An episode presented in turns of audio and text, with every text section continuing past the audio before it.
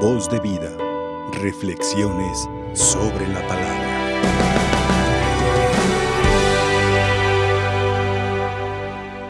Con frecuencia los escucha uno a ustedes como oyentes de los sacerdotes, de las homilías de los sacerdotes.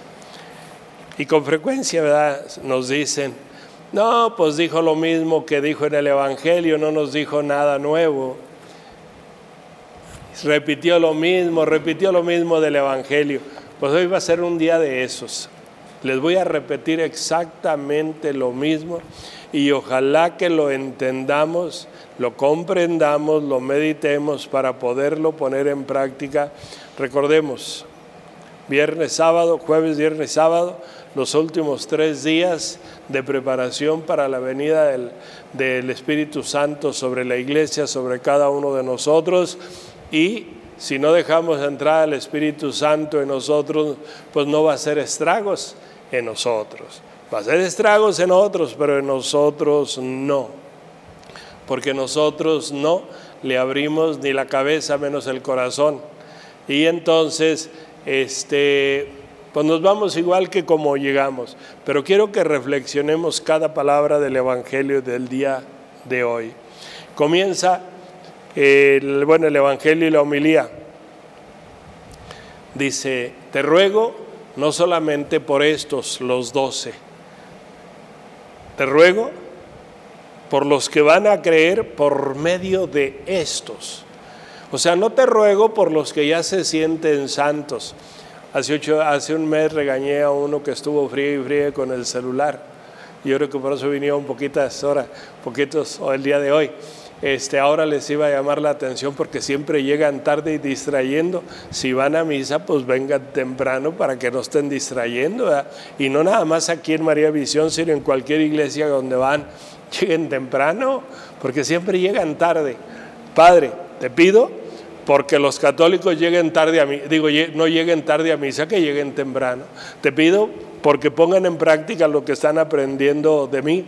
Por ejemplo, la primera lectura es la puesta en práctica y obra por medio de San Pablo de ser instrumento de Dios. Vas a, así como diste testimonio de mí en Roma, en Jerusalén, vas a dar testimonio de mí en Roma. Padre, te ruego no solo por estos, sino también por aquellos por medio que por medio de su palabra creerán en mí para que veamos que tengamos un, tenemos un compromiso bien grande. La palabra tiene que ser palabra de Cristo, tiene que ser palabra de Dios, para que los demás crean en Dios por medio de nuestras palabras. Porque muchas veces por nuestras actitudes y palabras y acciones corremos a la gente de los diferentes lugares. No se los digo nada más a ustedes, lo digo por todos. ¿Cuántos de los maridos de ustedes o de las esposas no van a misa por culpa de ustedes? ¿Cuántos de los hijos de ustedes van a misa o no van a misa por culpa de los papás? Es que me tienes harto o por culpa de las abuelas. Digo, pero estoy hablando de allá de otros países, ¿verdad? No estoy hablando de este hermoso país en el que vivimos, ¿verdad? Te ruego no solamente por esto, sino por los que van a creer a través de estos, para que todos sean uno, como tu Padre en mí y yo en ti. Hay más de 70 mil sectas protestantes, por lo tanto no somos uno. La Iglesia Católica es una, Santa Católica y Apostólica. Un solo Señor, dice en la carta a los Efesios, una sola fe, un solo bautismo, un solo Dios y Padre. Y ese es el Dios de Jesucristo y esta es la iglesia de Jesucristo. Y las otras 70 mil, por ahí salió una ya que ahora ellos vienen desde Caín. Ya no vienen desde Cristo, ellos nacieron antes de Cristo, cuando todavía no se hablaba bien de la Santísima Trinidad. Que, para que sean uno como nosotros, para que el mundo crea que tú me has enviado. ¿Cuánta gente hemos corrido? Sacerdotes. Eh, este, seglares, catequistas, sacristanes, este, cuánta gente hemos corrido por los malos tratos, los mismos fieles que nos tratamos mal. Yo ya no voy ahí porque Me decía un día una señora, dice, yo siempre me siento atrás porque no me gusta que me critiquen cuando paso hasta adelante. Le digo, entonces te sientas atrás para estar criticando, ¿verdad? O sea, la, la criticona eres tú, ¿verdad? O sea, no vengas para que te vean o no te vean, simple y sencillamente que te vea el que tiene que verte, que él sí te, que él sí te vea, ¿sí? Para que ellos también sean uno, porque nosotros somos unos chismosos, unos mirones, unos criticones, pero no somos uno uno en Cristo, uno que ama, que respeta, ¿sí? Este, para que el mundo crea que tú me has enviado, para que el mundo crea que nosotros somos de Cristo, para que el mundo crea que nosotros hacemos la voluntad de Dios. Y luego dice Jesús, yo les he dado la gloria que tú me diste para que sean uno como nosotros somos uno. O sea, yo no les he dado nada diferente, yo les he dado todo lo que soy. La gloria que tú me diste, yo se las di a ellos. Ellos tienen que darla, pero como ellos son egoístas, no dan nada. ¿A quién se referirá? ¿Sabe, verdad? ¿Quién serán los egoístas? Pues nosotros somos los que estamos un poco, un poco perdidos, ¿sí? Yo les he dado la gloria que tú me diste para que sean uno como nosotros somos uno. Yo en ellos y tú en mí yo en ellos y tú en mí. O sea, el Hijo de Dios no es egoísta porque diría, yo en ti, tú en mí, como los jueguitos, tú conmigo y yo contigo, y nada más, espérate, no, no, no es un juego, es una donación completa. Yo en ellos y tú en mí. Tú en mí y yo en ellos. Yo soy la prolongación de ti. Nosotros decimos, es que yo creo en el Espíritu Santo. Y el Padre, no. Y el Hijo, tampoco. Ah, nada más en el Espíritu Santo. Sí. Sí, es que es el mero mero. No, es que es el mero mero el Padre, creador, el Hijo, salvador y el Espíritu Santo, santificador. El Padre sigue creando. Hace, hace un minuto nació el último niño. Hace un segundo, ahorita están haciendo. Un niño creado por Dios. Dios es el autor y el dador de la vida. El Padre crea, sigue creando.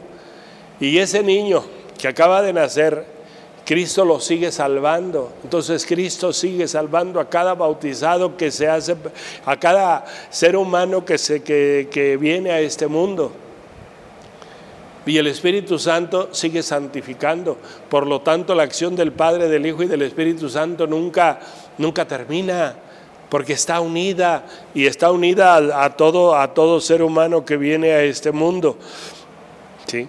Entonces, dice, dice Jesús, para que el mundo crea que tú me has enviado, yo en ellos y tú en mí, para que sean perfectamente uno.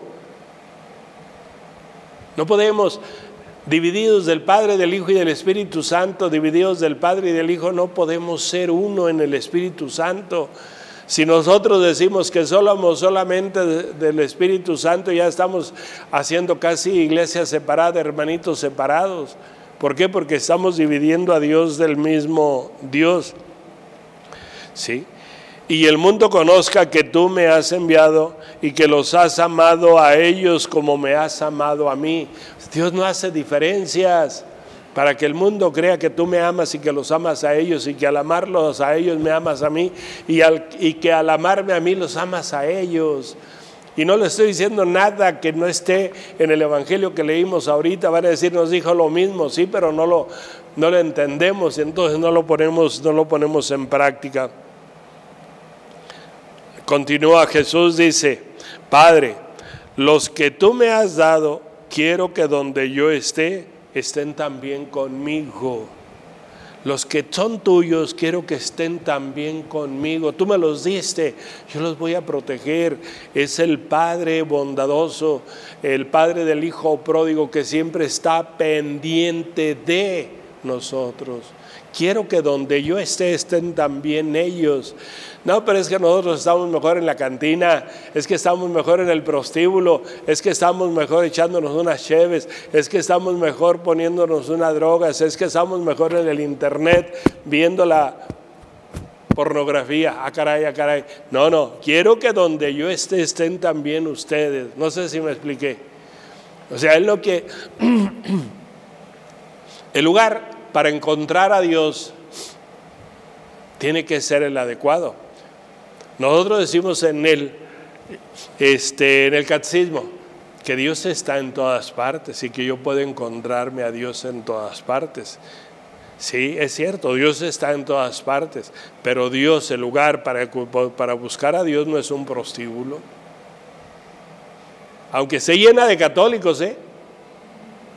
El lugar para encontrar a Dios no es una cantina, un antro, aunque se llena de católicos. El lugar para encontrar a Dios no es, un, eh, no es una línea de internet, una red social, aunque esté llena de católicos. ¿Sí me explico?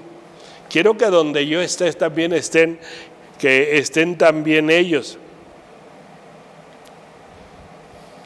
Los quiero conmigo. O sea, no los quiero nada más bautizaditos. ¿De qué sirve bautizarlos y al, al rato ya son ateos? ¿De qué sirve la primera comunión? ¿De qué sirve la confirmación? ¿De qué sirve el, el casarse por la... perdón. El que sirve casarse por la iglesia y estar a los ocho días descasados. ¿De qué sirvió? Padre, quiero que donde yo esté estén también los que me aman. A los que yo amo los quiero conmigo. ¿Sí?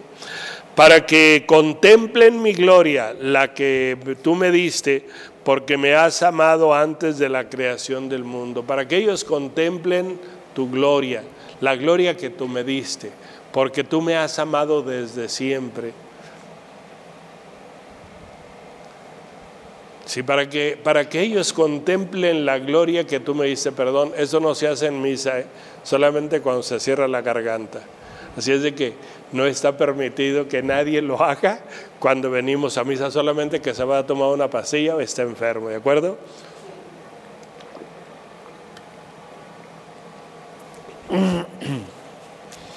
Entonces, para que contemplen mi gloria, la que tú me diste. O sea, yo no les estoy negando nada. Dicen, es que Dios es egoísta. ¿Cuál egoísta? Dios es participativo, generoso. ¿sí? Entonces, lo que Él nos dice, ¿verdad? Para que, para que nosotros tengamos la oportunidad no solamente de contemplar, sino de participar en la obra de Dios, porque Él nos ha amado antes de la creación del mundo. Padre justo, el mundo no te ha conocido, pero yo sí te he conocido, y estos han conocido que tú me has enviado. O sea, nadie ama lo que no conoce. Y tenemos que conocer a Dios para ponerlo a amar. Y tenemos que amar a Dios para interesarnos más por Él. Y tenemos que interesarnos más por Él para poderlo, para poderlo dar a conocer. Si yo les, yo les he dado a conocer tu nombre y se lo seguiré dando a conocer. O sea, yo no me canso de darles a conocer tu nombre. Yo no me canso.